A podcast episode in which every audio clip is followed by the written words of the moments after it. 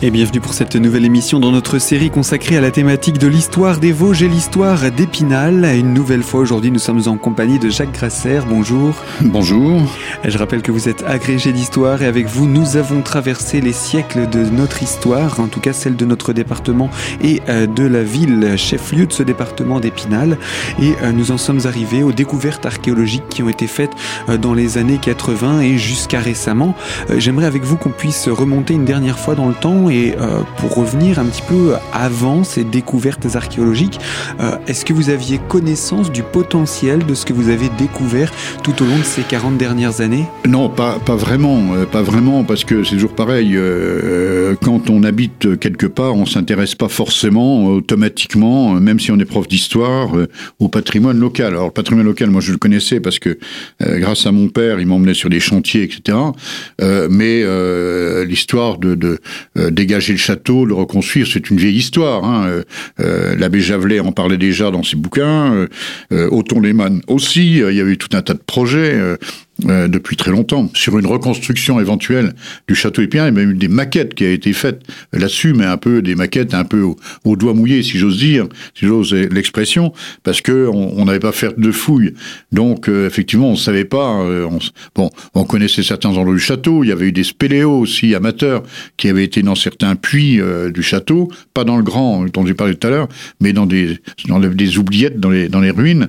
Bon, il y avait eu un intérêt sur tout cela, mais c'était une forêt. Il faut que c'était géré par le service du bois de la ville, hein, le château à l'époque. C'était pas une, c'était pas un parc, hein, c'était c'était une forêt. Hein, une forêt gérée par, par le service du bois de, de, de la ville. D'ailleurs, certains aujourd'hui ont encore ça en mémoire. Hein. Bon, à faire admettre que c'est un parc paysager, etc., c'est parfois compliqué. Donc, euh, euh, alors en ville, bah oui, on était inquiet sur les démolitions, mais euh, il faut contextualiser. On est dans une période de reconstruction de la ville.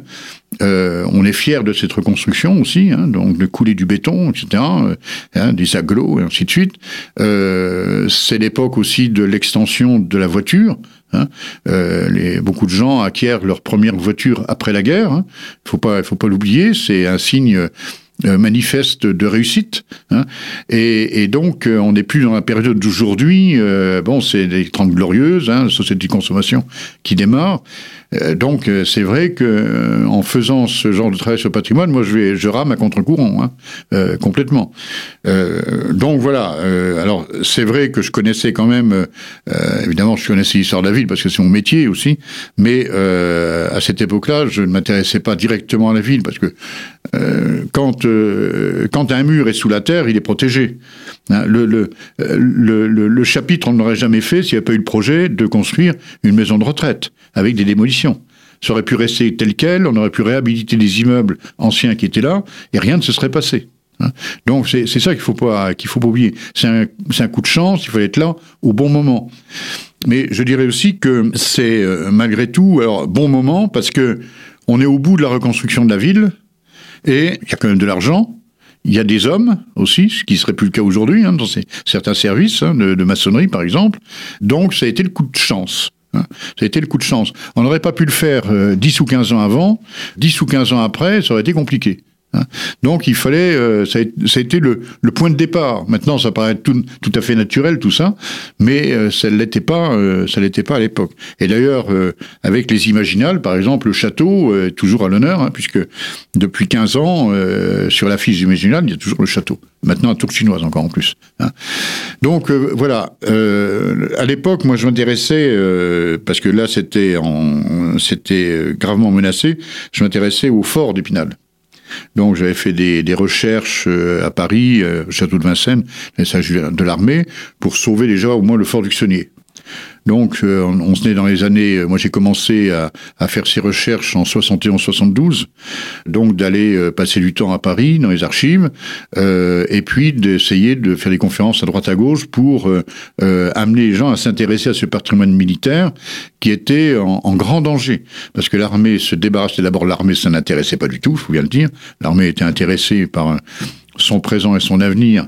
Euh, et donc ce genre de trucs euh, qui étaient des trucs anciens de la, Grande Guerre ou avant la Grande Guerre, ça ne l'intéressait pas. Quand il y avait des vols dans ses ouvrages, c'est moi qui allais porter plainte à la gendarmerie au nom du service du génie. Hein. C'est dire que voilà. Et, et, donc on a quand même beaucoup travaillé euh, avec la fondation de l'ARFUP. Hein, il, y a, il, y a, maintenant plus de 25 ans, ce qui a été une parfaite réussite pour sauvegarder bah, d'abord le fort du Xenier, puis euh, le fort de Bois-l'Abbé, euh, ensuite le fort de Sanchet, et maintenant, euh, depuis quelques mois, le fort de la Grande Haie. On a quand même là un secteur militaire historique qui est extraordinaire. Hein. On est dans l'État, quand on va se balader sur cette route des forts-là, avec les quatre forts alignés, hein, chacun à 1500 mètres de l'autre, on a la configuration exacte de, de, du début de la Grande Guerre. C'est-à-dire quand on avait enlevé les arbres, hein, ce qu'on appelle les déboisés militaires, pour pouvoir les rendre euh, opérationnels pour l'artillerie. Hein. C'est assez fabuleux. Hein. Mais je pense que c'est des actions qui euh, s'encouragent mutuellement. C'est-à-dire quelqu'un fait ceci, il y a quelqu'un qui a une autre idée qui va continuer, et, et voilà, et ça s'embellit. Et moi qui, qui m'occupe directement euh, comme vice-président du pays, euh, du pays d'arrêt d'histoire, euh, je vois bien que tout le long de ce pays, il y a toute une série d'actions de bénévoles qui se développent de plus en plus et qui sont extrêmement intéressantes. Et le coup est parti. Hein. Ça fait quand même plus d'un quart de siècle. personne ne s'est découragé, au contraire, puisqu'ils sont en train de terminer la voie ferrée entre deux forts. Hein. Euh, donc je pense que ça c'est il fallait commencer quoi. Il fallait commencer. Le plus dur c'était de donner cette impulsion. Voilà, de donner l'impulsion, d'avoir des moyens aussi, euh, d'avoir de la chance, hein, il faut bien le dire aussi, euh, de bien s'accrocher hein, parce que c'est pas toujours évident. On a des grands moments de solitude hein, dans ce genre de truc.